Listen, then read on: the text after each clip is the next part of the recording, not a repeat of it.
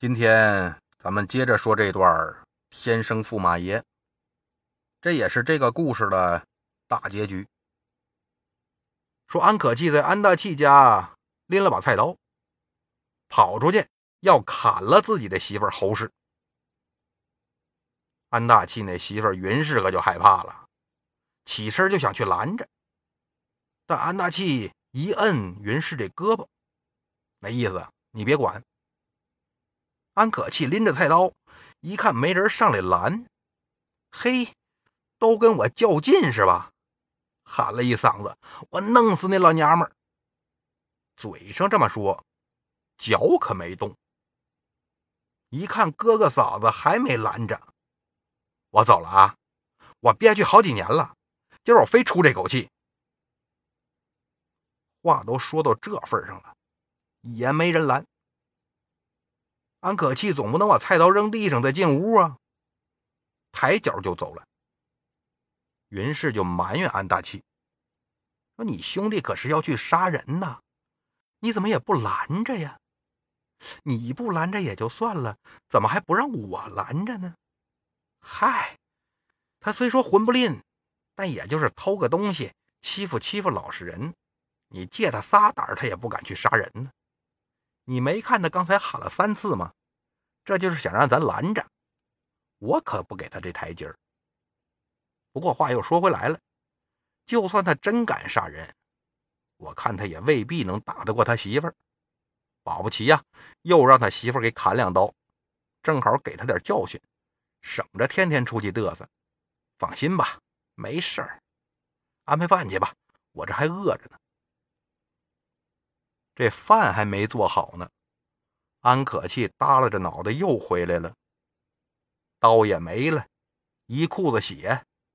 袁世新说：“坏喽，这是真杀人了。”上前一看，安可气那屁股蛋子上又添了一刀，昨儿是左屁股，今儿是右屁股，哎，够对称的。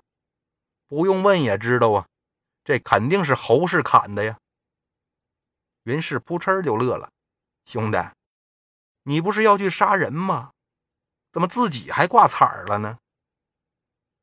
这把安可气给臊的呀，满脸通红。他这屁股上有伤，坐也坐不下，站着呢。他这裤子右屁股还豁着口呢。虽说老嫂比母，小叔子是儿吧，但是豁着口也不雅观呢，让人看半拉屁股。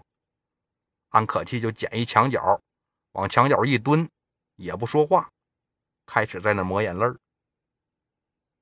原来这安可气呀，还真回家了，满院子找侯氏，最后在卧房是找着了，咣一脚把门踹开，一看侯氏正抱着孩子在那哄孩子睡觉呢。侯氏一看安可气拎着菜刀，一点都没害怕。也不哄孩子了，把孩子往床上一放，大步走上前来：“你个瘪犊子，还长能耐了，跟我舞刀弄枪的！”啪一个大耳刮子，伸手就把菜刀给抢过来了。安可气低头一看，嘿，我刀呢？坏了！转头就跑。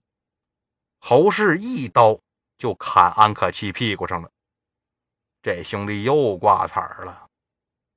兄弟挂彩那得找大哥主持公道啊，长兄如父嘛。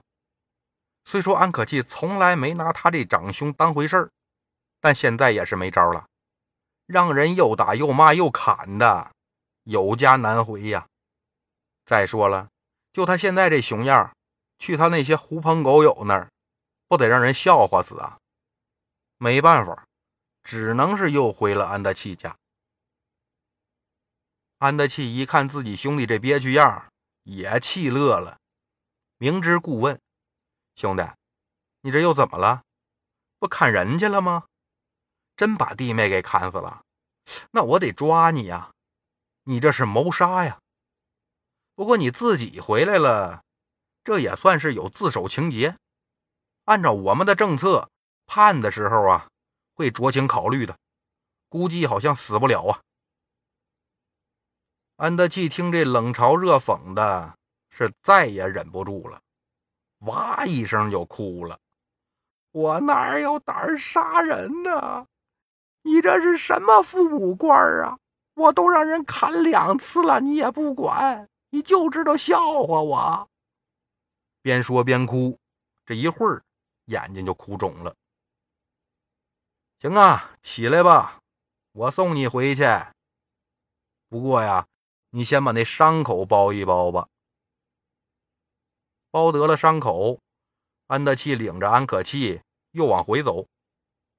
侯氏一看大伯亲自来了，那不能不给面子呀。他之前说谁的面子都不给，的确也是真的，但唯独安大器这面子，他不能不给。这房子、这地、这日子，不都是人大伯安大器给他们的吗？要不这安可气他有啥呀？穷光蛋一个，青楼里的大茶壶啊！况且说平时安德器对他们家也是非常好，经常的嘘寒问暖，生怕委屈了侯氏，所以这侯氏啊最听安大器的话。大伯来了，那没得说，把安可气留下吧。侯氏一把把安可气拽进院，丢人玩意就知道告状。安大器摇摇头。心说：“还真就得你侯氏这样的，才能管住这二流子。行啊，你们两口子的事儿啊，你们自己解决。清官难断家务事，我也管不了太多，别闹出人命就行。”安大器这话什么意思啊？这就相当于是二三十年前的家长跟老师说：“哎，我们家孩子不懂事儿，老师你该打打，该教育教育。”现在可没几个家长跟老师这么说了，就算有这么跟老师说的，那老师也不敢打呀。但放以前呢，那是真打呀。侯氏多精个人呢，这话自然是听得明白呀。行，大伯您甭操心了，我管着他，保准出不了事儿。您快进来坐。不用了，不用了，我还有点事儿，得赶紧回去。那我先走了啊，有事儿。你就跟我言语一声，哎哎哎，这都没少麻烦您了。那我们这就不耽误您办正事了。侯氏目送着安德器走远了，这才恭恭敬敬的把门轻轻关上。一转头，安可气还在那儿哆哆嗦嗦站着呢。侯氏的脸可就撂下来了：“你个王八犊子，还有脸站着？给我跪下！”安可气都没犹豫，扑通就跪下了。我没让你起来之前，你要是敢起来，看我不打折你的两条狗腿！哎哎，不起来，不起来！侯氏溜溜达达回西院哄孩子吃奶睡觉。等到傍晚的时候，侯氏做得了晚饭，自己吃完，又找了个破瓦盆把剩菜剩饭装了一盆自己手里端着，走出门来。一看安可气，还老老实实在那儿跪着呢，捂着肚子，耷拉着脑袋，估计呀，这是饿坏了。我说安可气呀，以后你还出不出去瞎混了？不混了，不混了。你能不能好好找点营生，好好过日子？能能能能能能。以后还跟不跟我嘚瑟了？不嘚瑟了，以后都听你的。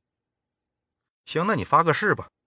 哎哎，我安可气在此发誓，以后改邪归正，好好过日子，啥都听媳妇的。如若不然，天打五雷轰，不得好死。嗯，哎，这还像点样。得了，别跪着了，吃饭吧。当啷，侯氏把这瓦盆啊往地上一放，跟喂狗似的。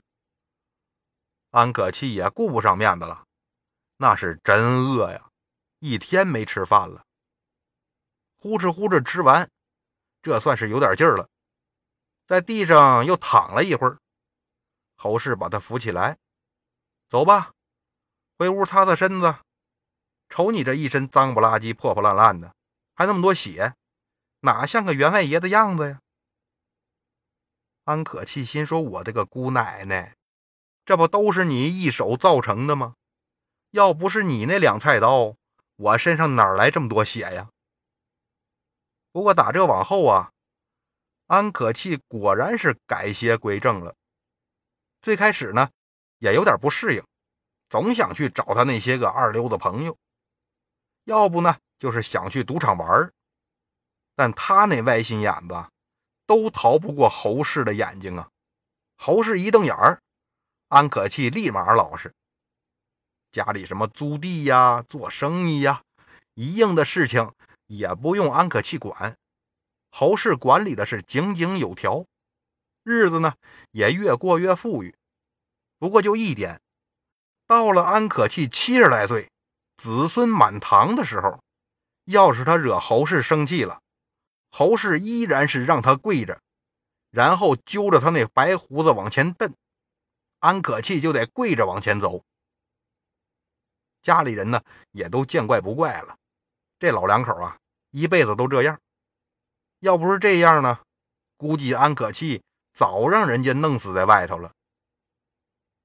自打安可气改邪归正以后，安大气也不用担心弟弟了，这算是对父母都有了交代。那就好好当官呗。后来是因为政绩卓著，被调到了京城当大官，也是子孙满堂。寿终正寝，这些呀，安大业和云罗公主在天上都看得清清楚楚，看这俩儿子都各有所成，也都挺放心。不过，真就像云罗公主说的那样，俩人做了这六年的夫妻之后，等安大业再上天庭，可就再也没见过云罗公主。好了，天生驸马爷这故事。讲完了，咱们有缘再见。